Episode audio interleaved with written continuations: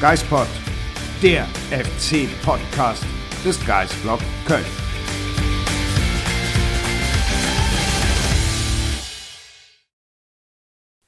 Der Null-Punkte-Start des ersten FC Köln ist leider perfekt. Sonja, wir haben uns den äh, Start in die neue Saison etwas anders äh, vorgestellt, oder? Absolut. Und ich habe das Gefühl, dass dieser Podcast heute wieder ein bisschen Aufregungspotenzial für dich birgt. Was? Allerdings bin ich mir nicht sicher. Ich glaube jetzt nicht unbedingt wegen der 1 zu 2 Niederlage gegen Wolfsburg, sondern wegen dieser ganzen Kaderthematik, die uns jetzt schon seit einigen Wochen begleitet. Vielleicht. Vielleicht? Vielleicht könnte es sein, dass äh, ich heute wieder ein klein bisschen ausfallend werde.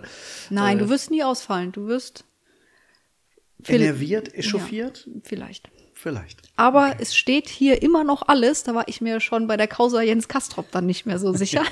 aber noch, ähm, gut, hier kann man auch nicht viel kaputt machen in diesen vier Wänden, aber ein bisschen was schon. Gut, das nehme ich zur Kenntnis, darüber reden wir später. Äh, Das empfinde ich als Kritik an unseren wunderbaren Redaktionsräumlichkeiten.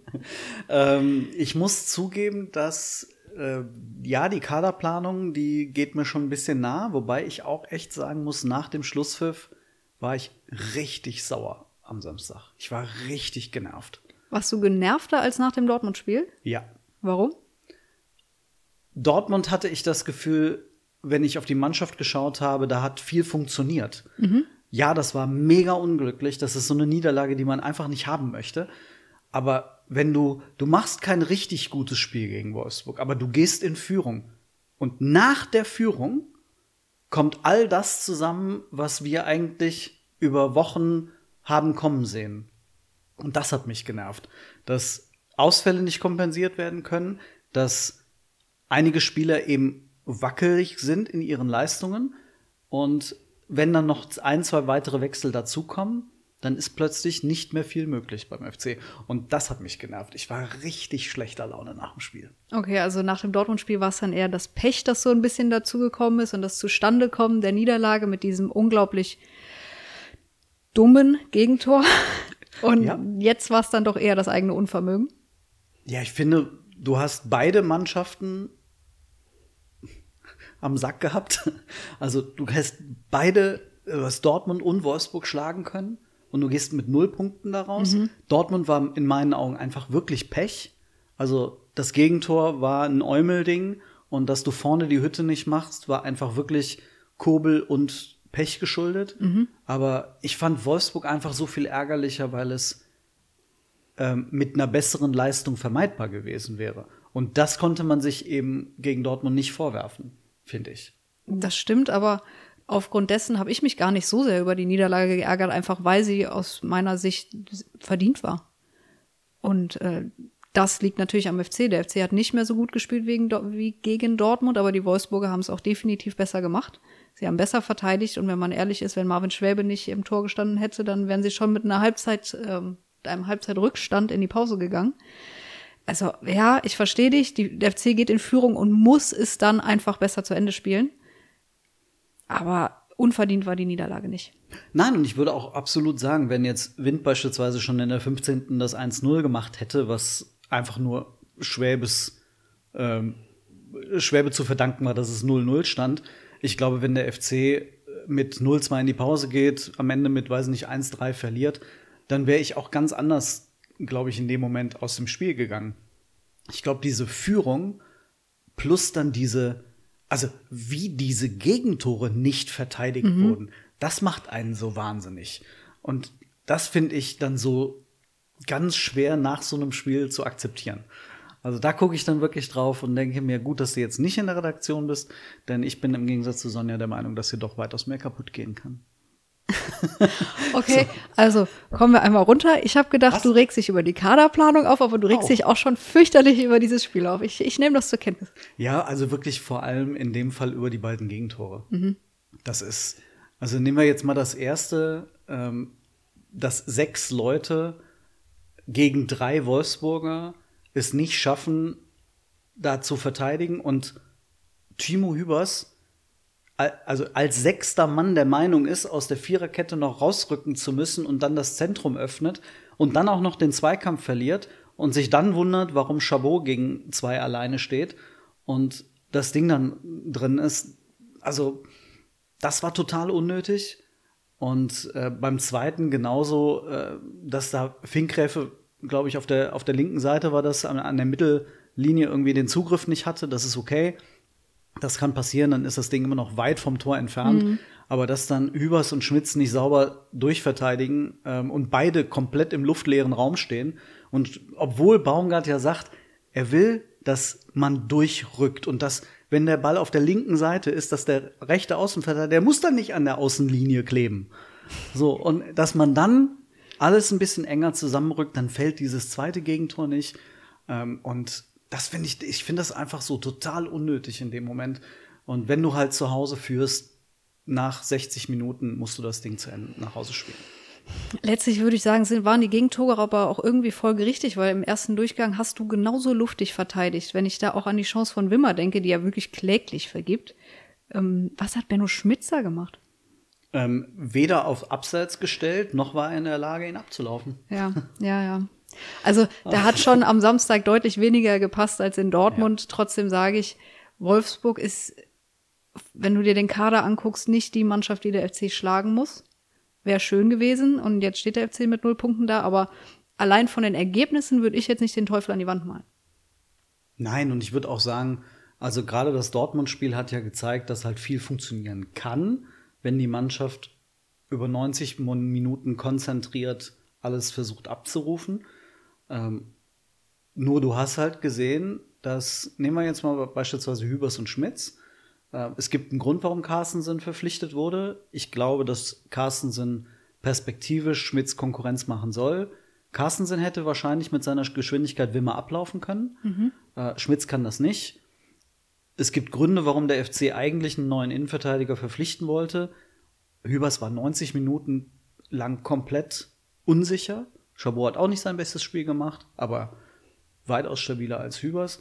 Also du siehst solche Dinge. Oder, und wenn Martel dann runter muss, dann kommt halt Olesen, der halt auch noch kein fertiger Bundesligaspieler ist. Ja. Und Christensen ist noch weit davon entfernt, ähm, eingesetzt zu werden. Also Offensichtlich, weil in beiden Spielen ist er nicht zum Einsatz gekommen. Ja. Bei Carstensen bin ich jetzt mal gespannt, wenn die Alternativen auf dem Flügel wieder mehr werden. Das heißt, meiner fit wird, Ali Du das FC-System versteht, ob Carstensen dann komplett rausrotiert wird oder ob Schmitz vielleicht auf die Bank muss. Da bin ich grundsätzlich äh, gespannt, weil man merkte, dass Baumgart ähm, häufiger Spielern, denen er schon länger vertraut, auch weiterhin vertraut. Und es muss schon einiges passieren, dass er sie in Anführungsstrichen opfert. Äh, mal gucken, ähm, wann es äh, dann eine Möglichkeit gibt für Carstensen zu zeigen, dass er ein guter, moderner Rechtsverteidiger sein kann. Es ist ja prinzipiell auch keine schlechte Eigenschaft vom Baumgart, nicht nach den ersten paar Fehlern direkt alles über den Haufen zu werfen. Aber Carstensen muss sich da einfach Stück für Stück ranarbeiten. Und wenn ich jetzt die Leistung aus den ersten beiden Spielen bewerte, würde ich sagen, hat er sich in der kurzen Zeit schon sehr gut eingefunden. Da hat ihm, glaube ich, auf jeden Fall geholfen, dass er eben offensiv zum Einsatz kommen durfte. Weil vielleicht ist es dann auch eher so, dass die offensive Position, da kann man eher mal einen ausprobieren als in der Defensive. Und so hat er jetzt ein bisschen Bundesliga-Luft schon schnuppern können. Und ich fand Schmitz jetzt bisher nicht überzeugend in den ersten Spielen. Mhm. Ähm, also gerade jetzt explizit gegen Wolfsburg, aber ich fand ihn auch schon gegen Osnabrück in der ersten Halbzeit äh, wackelig. In der zweiten ging's. Naja, anyway, also noch nicht so überzeugend, dass man sagt, er ist ähm, unbestrittener Stammspieler. Unantastbar, ja. Aber lass uns doch über die Aufstellung sprechen. Und zwar nicht über die erste Elf, weil das war die gleiche wie gegen Dortmund. Was nicht überraschte, finde ich, weil Davy Selke fit geworden ist. Davy Selke hat die ganze Woche trainiert. Aber dann in dem Moment, wo Davy Selke nach, ich glaube, 25 Minuten runter musste, ähm, sage es Adamian wieder als Mittelstürmer eingewechselt. Ich finde, da muss Baumgart dann erkennen, das funktioniert einfach nicht. Sage, es ist nicht der alleinige Mittelstürmer. Und dann musst du vielleicht eine taktische Variante wählen, dass du auf zwei Stürmer umstellst oder Waldschmidt ganz vorne reinstellst, auch wenn das auch nicht seine Position ist. Aber wir haben jetzt in zwei Spielen gesehen, das ist es auch auf der Außenbahn nicht. Du warst ja vor Ort, ähm, während ich das Spiel von zu Hause geschaut habe. Ähm, hattest du das Gefühl, dass ähm, da vielleicht auch am, am Spielfeldrand diskutiert wurde, was wird jetzt gemacht oder war ganz klar? Überhaupt nicht. Seike hat leicht gehumpelt, da ist Adamian sofort äh, losgelaufen, sich warm machen und das hat keine, ich glaube, da war keine Minute hinterm Tor, da kam er schon wieder und kam sofort rein. Und es war auch klar, dass er als Alleiniger vorne reingeht. Nicht ja. irgendwie, dass man keine Ahnung, manchmal holt sich Baumgart oder früher hat er sich dann immer Hector rangeholt, kurz mit ihm gesprochen. Ähm, also da gab es jetzt keinen Austausch irgendwie, bei dem man sagte, okay, vielleicht überlegen wir jetzt mal umzustellen. Nee, also für mich sah das relativ eindeutig aus, dass es wie in Dortmund versucht wird, mit Adamian ganz vorne drin, oder auch wie in Osnabrück, war ja genau das Gleiche, ähm, versucht wird aufzufangen. Und das hat, finde ich, nicht gut geklappt, auch wenn Baumgart berechtigterweise gesagt hat, dann so ab der 27. hat der FC das Spiel ein bisschen besser unter Kontrolle bekommen, was aber nicht bedeutet hat, dass der FC offensiv gefährlicher wurde. Nee, richtige Großchancen gab es ja im ganzen Spiel nicht. Nee. Du hast die beiden Carstensen-Kopfbälle, bei denen man sagt, okay, ein richtiger Kopfballspieler setzt vielleicht einen zumindest gefährlich Richtung Tor. Und ansonsten, wenn Adamian den Ball nicht verstoppt, beziehungsweise nicht nicht stoppt, kommt auch Waldschmidt nicht zum Abschluss vor dem 1-0. Also richtige Chancen, wenn man, ja, das war's dann, ne? Ja, Baumgart sagt immer so, komischerweise sind gegen den FC die Torhüter immer bei den Gegnern die besten Spieler auf dem Feld. So war es ja auch gegen Dortmund. Aber ich erinnere mich nicht an einen Ball, den Castells wirklich halten musste. Und ähm, da aber dazu gefügt, Waldschmidts Tor war schon richtig schön und da hat man gesehen, was der mit seinem linken Fuß kann. Da muss, aber man sieht dann ja auch, wenn er aus dem Zentrum kommt. Ja. Richtig. Wir hatten ja vor dem Spiel dann wieder, wir machen ja immer die Grafik, äh, die Aufstellung vorher und äh, in dem Fall war das ich, der dann auch schon wieder gesagt hat, nee, ich stelle jetzt Waldschmidt wieder auf die 10. Denn Baumgart muss doch das sehen, dass Nee.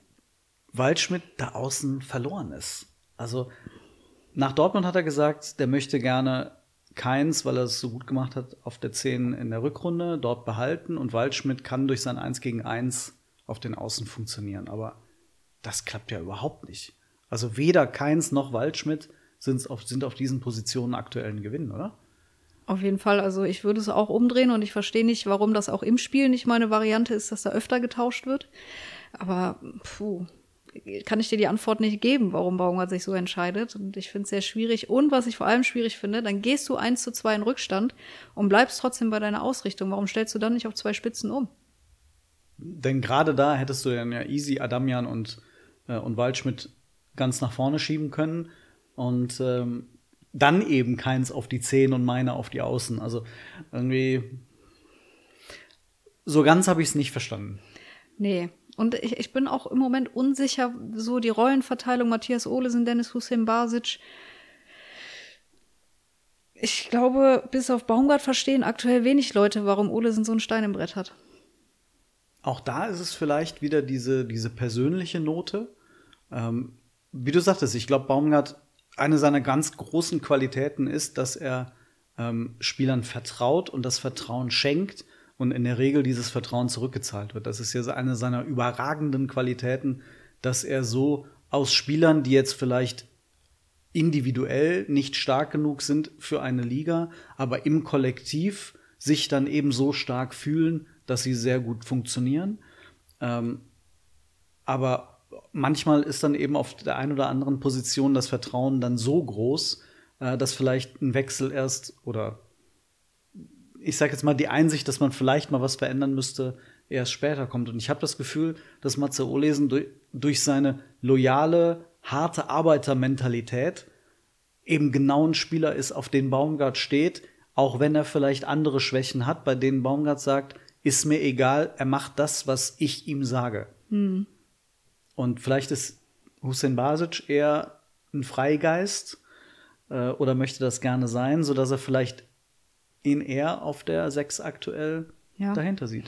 Ich, ich muss mir da teilweise auch in der Bewertung an die eigene Nase fassen. Ich bin ja auch jemand, der fordert immer, äh, wirf doch die jungen Spieler rein, lass sie doch spielen. Und wenn sie Fehler machen, sie müssen ja Fehler machen, um zu lernen. Und nur durch die Spielpraxis werden sie ja besser. Äh, wenn ich jetzt zum Beispiel an äh, Damien Downs oder so denke, wo ich sage, wirf ihn doch einfach mal rein, du hast gerade keinen Mittelstürmer. Und dann macht er das vielleicht nicht gut. Und Matthias Olesen macht es vielleicht auch nicht immer zu 100 Prozent gut, aber nur das bringt ihn ja dann doch irgendwie auch weiter. Ja, so gerade jetzt beispielsweise beim Mittelsturm, du hast das Problem, dass du, wenn solange Tigges nicht äh, spielfit ist, hast du keinen zweiten. Ich habe mich ehrlich gesagt gewundert, dass Tigges bei der U21 spielt, äh, also ja offensichtlich in der Lage ist, ähm, Pflichtspiele zu bestreiten, ob Regionalliga oder Bundesliga, aber Pflichtspiele. und du wusstest, dass Selke nicht 100% fit ist, dann hätte ich ihn zumindest mit in den Kader genommen, um genau dieses Problem zu vermeiden. Mhm. Denn bei meiner war das ja genauso. Also meiner war erst auch vier Wochen überhaupt nicht da. Und ähm, der hat auch den Großteil der Vorbereitung verpasst. Man kann es auch mal sagen, okay, weißt du was, ähm, hätten von der Kaderlogik, wen du als Joker brauchst, hättest du es eigentlich eher umdrehen müssen. Das stimmt. Und was dazu kommt, meiner hat unter der Woche im Training unglaublich viele Extraläufe gemacht. Also der hat teilweise diese Läufe absolviert, die die Jungs in der Vorbereitung alle gemacht haben. Und dann ist es natürlich auch schwierig, am Wochenende auf Bundesliga-Niveau zu performen, weil du hast das natürlich in den Knochen in dem Moment. Deswegen hat mich die Entscheidung auch ein bisschen gewundert. Allerdings würde ich widersprechen, dass der FC geglaubt hat, dass ähm, Selke nicht richtig fit ist. Weil so wie Baumgart nach dem Spiel geklungen hat, ist Baumgart davon ausgegangen, dass er keinerlei Probleme mehr hat. Auch wenn die Worte von Selke in der Mixzone unter der Woche wieder anders geklungen haben. Aber Baumgart hat gesagt, der war fit, der hat jedes Training absolviert, der hat jedes Training mit der vollen Intensität absolviert. Und wir dachten, es wäre jetzt weg. Und dann musste ihn nach 25 Minuten auswechseln. Und jetzt offensichtlich hat man zumindest eine Vorstellung davon, dass es vielleicht eine Zerrung sein könnte. Mhm. Also wird man ihn jetzt voraussichtlich dann gegen Frankfurt nicht sehen. Also das wäre jetzt zumindest mal meine Logik eigentlich. Gehe ich auch davon, davon aus. Der FC hat erneut kommuniziert, dass keine strukturelle Verletzung vorliegt. Und trotzdem kommunizieren sie dann eine Zerrung. Also was natürlich keine strukturelle Verletzung in dem Sinne ist, es ist nichts gerissen. Aber ich glaube, es ist auch einfach, um jetzt den Druck von dem Spieler auch wegzunehmen. Der soll jetzt gegen Frankfurt pausieren und dann wird er nach der Länderspielpause im Heimspiel gegen Hoffenheim hoffentlich wieder dabei sein. Lass ihn jetzt wirklich mal 10, 14 Tage sauber regenerieren. Und dann nicht mit dem Druck wieder beim nächsten Mal gefragt sein zu müssen. Und dann muss einfach Baumgart gucken, was in Frankfurt dann die richtige Option ist. Was mich wundert ist, wenn ich halt auf die Vorbereitung schaue, ganz häufig wurde 4-1-3-2 gespielt mit zwei Spitzen. Mhm Ganz häufig war natürlich Selke mit dabei, aber Tigges ist immer ausgefallen. Das heißt, du hast dieses 4-1-3-2 häufig auch mit zwei Spitzen gespielt, die nicht Selke, von denen nicht Selke einer hieß. Das heißt, du kannst mit Waldschmidt oder, und, und mit Adamian zusammen spielen. Wieso nicht? Und da bin ich dann mal gespannt, wenn jetzt dann eben meiner zurückkehrt, dann kannst du den Keins auf die 10 stellen, meiner auf die Außenposition, hast den Jubicic trotzdem dabei äh, auf der rechten Position, mit dem du, wenn du merkst, du brauchst die Doppel-6, hast du ihn ja trotzdem auf dem Platz. Und dann kannst du trotzdem alles noch anpassen. Also ich würde mir wünschen, dass mehr auf das gesetzt wird, was eigentlich in der Vorbereitung trainiert wurde. Mhm. Du hast in der Vorbereitung nicht mit Waldschmidt auf den Außen gespielt. Kein einziges Mal. Und das ist, ja, das würde ich mir einfach dann erwünschen. Waldschmidt und Adamian ist auch die Doppelspitze, die ich jetzt in Frankfurt vorziehen würde, weil jetzt Steffen Tigges von Anfang an reinzuwerfen, ich glaube, da tust du dem Jungen auch keinen Gefallen mit, dann die ganze Last quasi des Toreschießens auf seine Schultern dann zu legen. Lass den mal richtig fit werden und wieder die zweite Sommervorbereitung verpasst, nachdem er letzte Saison schon aufgrund seiner Sprunggelenksverletzung nicht dabei war. Und letzte ja. Saison schon der Notnagel war, der dann plötzlich halb fit den Modest ersetzen sollte. Ja. das ist das ist so undankbar für den Jungen. Der soll endlich mal in Ruhe klarkommen. Ähm, und dann kann man einfach nur hoffen, dass Selke fit wird, damit sich Tigges im Schatten von Selke Stück für Stück entwickeln kann. Und ähm, ja, hoffen wir mal das Beste. Dafür muss Selke halt dann irgendwann fit sein. Wie hast du denn die, um jetzt auf das äh, freudige Thema zu kommen, die Aussage von Christian Keller am Samstag, ich glaube nach dem Spiel wahrgenommen, dass der FC bis Freitag keinen weiteren Stürmer mehr verpflichten wird. Ich finde es schade einfach. Also, um meine eigenen Emotionen da ein bisschen mhm. was rauszunehmen, okay. soll mir auch ja mal gut tun, einmal durchatmen, bisschen Zen-Status erreichen. Ich finde es einfach schade, weil äh, wenn man ganz nüchtern auf das Angebot schaut, würde ich sagen, der FC hat eine hohe Qualität, was die Namen angeht, was die fußballerischen Möglichkeiten angeht, wenn alle fit sind. Ja. Fakt ist, es sind lange nicht alle fit. Also Selke muss man jetzt einfach mal gucken, äh, wann der wirklich fit wird. Also, also, es kommt ja vom Nerv im Rücken, sowas ja. kann halt auch mal langwierig sein. Und wenn man irgendwie gar nicht genau weiß, was er hat, Steffen Baumgart sagt ja auch, ich kann es nicht erklären, ich weiß es nicht, dann kann es halt auch mal sein, dass der noch fünf Spiele ausfällt. Und dann hast du ein richtiges Problem, ja. denn Steffen Teges hat drei Monate gefehlt. Der wird brauchen. Florian Dietz wird monatelang noch fehlen. Also davon bin ich fest überzeugt. Ähm, wenn der überhaupt in den nächsten Monaten absehbar irgendwann mal regelmäßig trainieren kann. Das heißt, du hast keinen 100% sicher fitten Mittelstürmer gerade. Der dir Tore garantiert. Der dir Tore garantiert. Du hast Marc Uth, der einfach noch Monate brauchen wird. Jan Thielmann wird noch Monate fehlen. Das heißt, du hast Adamian und Waldschmidt. That's it. Und du kannst dann hoffen, dass Tigges in den nächsten Wochen dazukommt. Und du kannst hoffen, dass Selke fit bleibt, wie auch immer. Das ist zu wenig. Äh, du musst ja auch, wenn du auf das erste halbe Jahr von Selke guckst, da war der ja auch nicht alle Spiele fit. Also, der hat ja physisch, auch wenn die Vorbereitung komplett ohne Probleme bei ihm verlief, aber irgendwas ist ja, dass er auch immer wieder diese kleineren Blessuren hat. Und Tigges auch. Richtig. Also eigentlich in der Konsequenz, wenn du sagst, du willst mit einem Stoßstürmer spielen und du willst einen als Backup haben, dann brauchst du drei. Weil offensichtlich Tigges oder Selke, einer der beiden fällt in der Regel irgendwie aus. Und da Downs mit Abstand offensichtlich noch nicht weit genug ist, weil ansonsten wäre jetzt die Zeit gewesen, ihn direkt mitzunehmen. Ja. Ähm, und Dietz noch Monate raus ist. Du kannst nicht einfach sagen, oh, der Kaderplatz ist ja belegt von einem Spieler, der noch Monate ausfällt. Das ist ja keine Begründung. Also, wenn der Spieler monatelang ausfällt, wie sagt man so schön, äh, ist ein Ergebnissport und das Ergebnis findet hier statt und nicht im November. Und im Hier und Jetzt hat der FC nicht genügend Optionen im Angriff. Ich bin einfach der Hoffnung, dass Christian Keller es öffentlich klein hält und im Hintergrund bis Freitag 18 Uhr vielleicht doch noch guckt, ist da irgendjemand bei anderen Vereinen, der nicht so auf Spielpraxis kommt oder. You wish. Was, was bleibt mir anderes übrig? Ja. Hm? Absolut. Ich würde gerne noch kurz einen Namen mit dir besprechen, der von den Fans immer und immer und immer wieder genannt wird. Jaka Potocznik. Mhm. Warum darf er noch nicht bei den Profis trainieren und sich zeigen? Liegt das am Kassverfahren, dass man den Jungen noch schützen will? Ist er noch nicht so weit? Du hast das U19-Spiel gesehen am Sonntag. Genau, ich war da. Ähm, der Junge kommt, glaube ich, gerade aus einem Loch. Das mhm. muss man einfach so sagen. Der Junge ist äh, gesperrt worden für etwas, was er sagt, was er nicht getan hat, was seine Eltern sagen, was er nicht getan, was sie nicht getan haben. Ähm, und der weiß noch gar nicht, ob er in ein paar Wochen oder Monaten wieder gesperrt wird. Also, wenn du mit dem, mit dem FC dich unterhältst, der Junge ist nervlich angespannt. Und man kann ihm einfach jetzt gerade in der jetzigen Situation nur alles Gute wünschen und viel Kraft und einfach, dass er im Kopf klar bleibt. Und ich glaube, da ist er erstens beim Ruto gut aufgehoben, weil mhm. Ruto einfach ein Vater für ihn ist, der auf ihn aufpasst. Ähm, klar könntest du ihm ein Zeichen geben, hey, trainier doch mal bei den Profis mit. Ähm, aber wenn du dann noch keine realistischen Chancen hast, weil ehrlich gesagt, der ist jetzt in seinem zweiten und 19 Jahr, der ist körperlich noch nicht so weit. Okay. Ähm, der ist groß, der ist, äh, der ist technisch gut, der hat einen guten Kopfball. Ähm, ich glaube, der bringt vieles mit für da oben. Ähm, aber du merkst auch noch, dass der körperlich noch einen Schritt gehen muss. Und vielleicht ist das jetzt dieses Jahr, das er einfach braucht. Vielleicht wäre es, weiß nicht, was denkst du, wäre es ohne Kass jetzt die Saison gewesen, in der er schon dann wahrscheinlich hätte äh, hingeführt werden können? Ich glaube, dass er sich dann auf jeden Fall bei den Profis im Training hätte zeigen dürfen, weil gehen wir ein Jahr zurück, da war Justin Deal auch älterer Jahrgang U19 und er war dabei bei den Profis, wie viele andere auch. Und Jaka ist jetzt älterer Jahrgang U19 und er ist nicht dabei. Deswegen gehe ich schon davon aus, dass es viel mit dem Kass zu tun hat.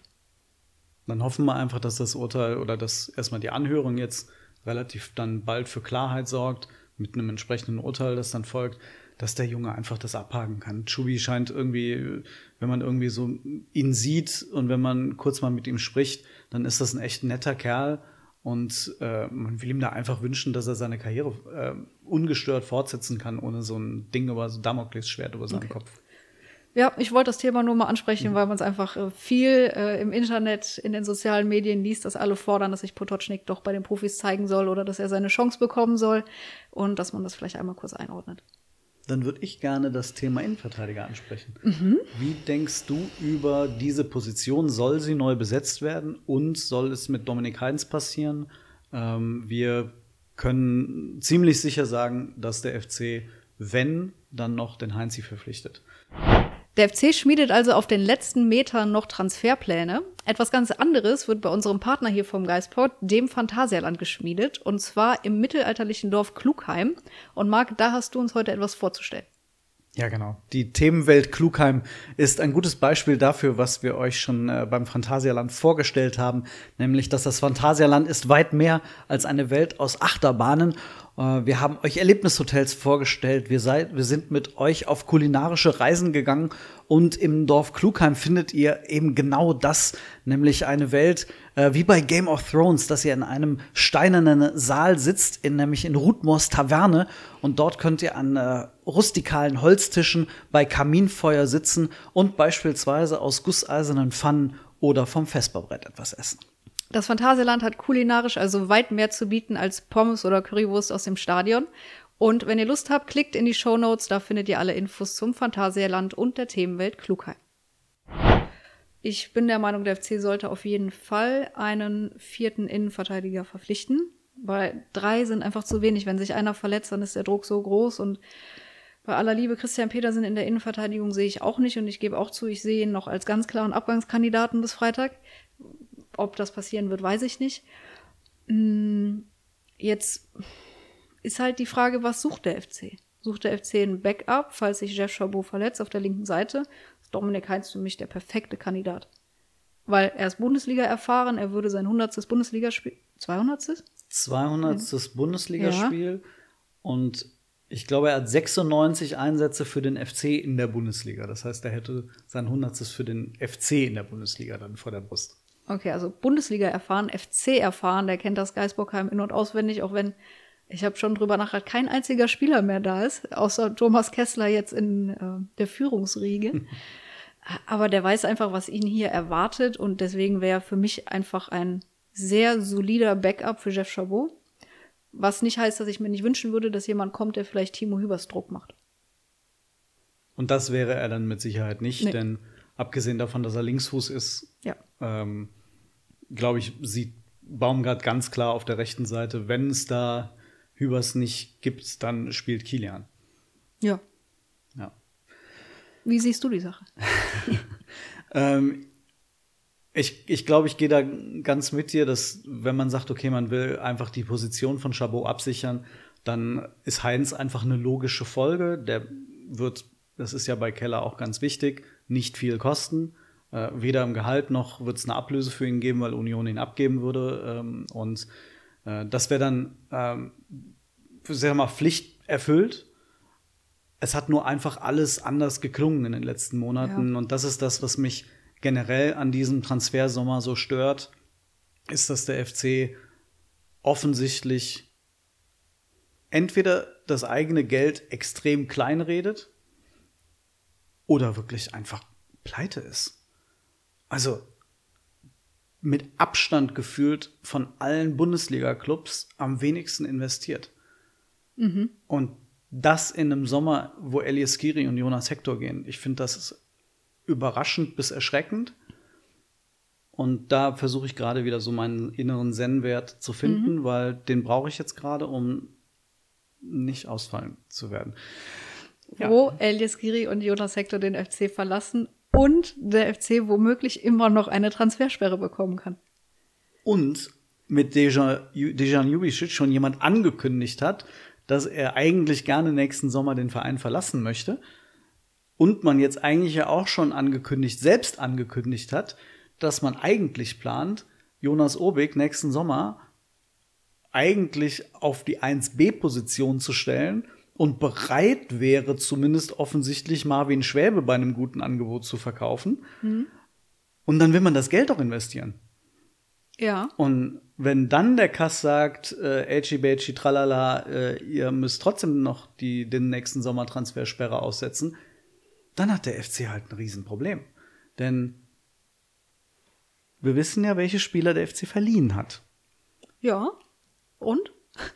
Und ich sehe außer Jonas Obig und Tim Lemperle von den fünf Spielern niemanden, der, selbst wenn sie jetzt eine anständige Entwicklung in der zweiten oder dritten Liga machen, oder der zweiten holländischen Liga, dass sie dann den FC in der nächsten Sommer, im nächsten Sommer verstärken könnten. Ja, du hast recht.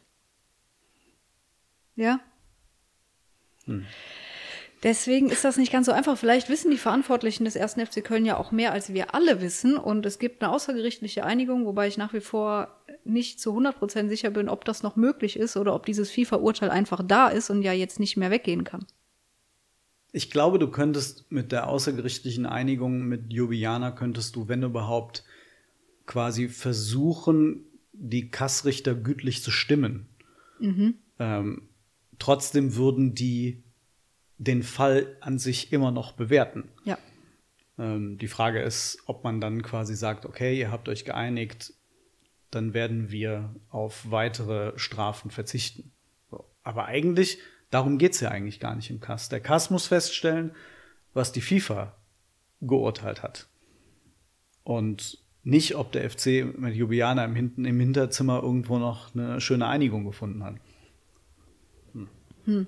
Wir werden das im September verfolgen. Wir werden das verfolgen. Glaubst du, dass Steffen Baumgart aktuell zufrieden mit seinem Kader ist? Wenn du ihn jetzt fragen würdest ähm, und das Mikro an ist, würde er dir Ja. sagen, natürlich, klar. Ja. Mein Gefühl ist nein. Das mein ist Gefühl ist, er kann nicht zufrieden sein. rein, also rein subjektive Meinung, ohne dass er das je gesagt oder angedeutet hätte, wäre bei mir auch nein. Dass er Ah. zumindest deutlich unzufriedener ist als in den letzten beiden Jahren. Du hast ihn ja auch bei der Pressekonferenz am Donnerstag erlebt und hast ihn ja auch danach gefragt, äh, wie es ihm geht. Und da meinte er ja, dass er auch so viel angespannter sei. Komische Aussage irgendwie, die konnte ich auch rückblickend nicht so wirklich einordnen. Wie, wie wirkte das auf dich?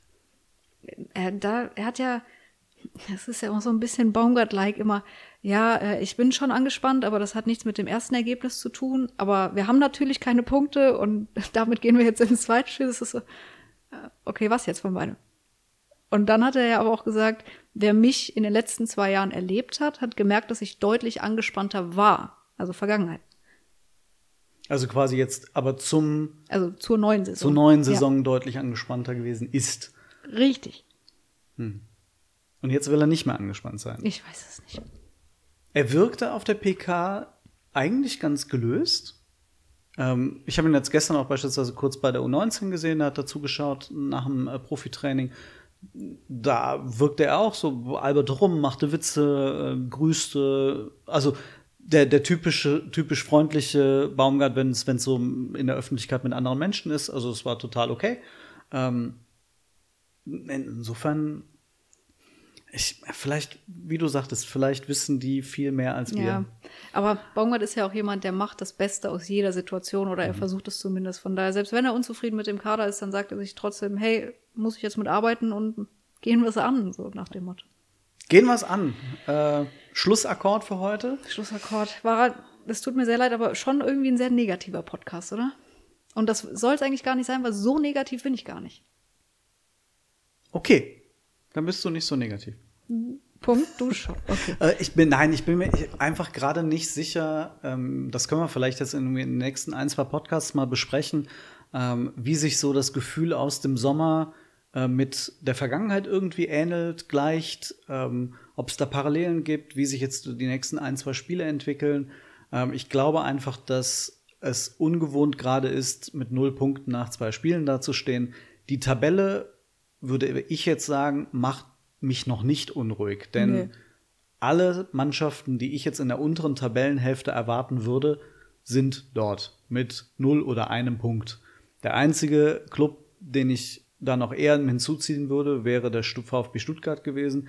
Aber da freue ich mich ehrlich gesagt äh, darüber, dass die ähm, nach dem 5 zu 0 gegen Bochum äh, in Leipzig relativ deutlich zurechtgestutzt wurden und insofern ähm, äh, zurück ins Körbchen, husch husch, äh, mal da, wo du hingehörst. So, insofern würde ich sagen, alle sind da, wo man sie einsortieren würde. Und das macht mir für den FC dann wiederum Mut, weil der FC keine Punkte aufzuholen hat auf die direkte Konkurrenz.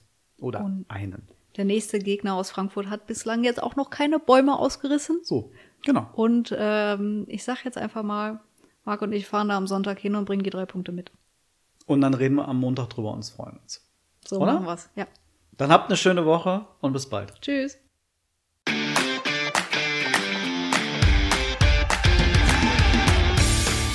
Geispod, der FC-Podcast des Geistblog Köln.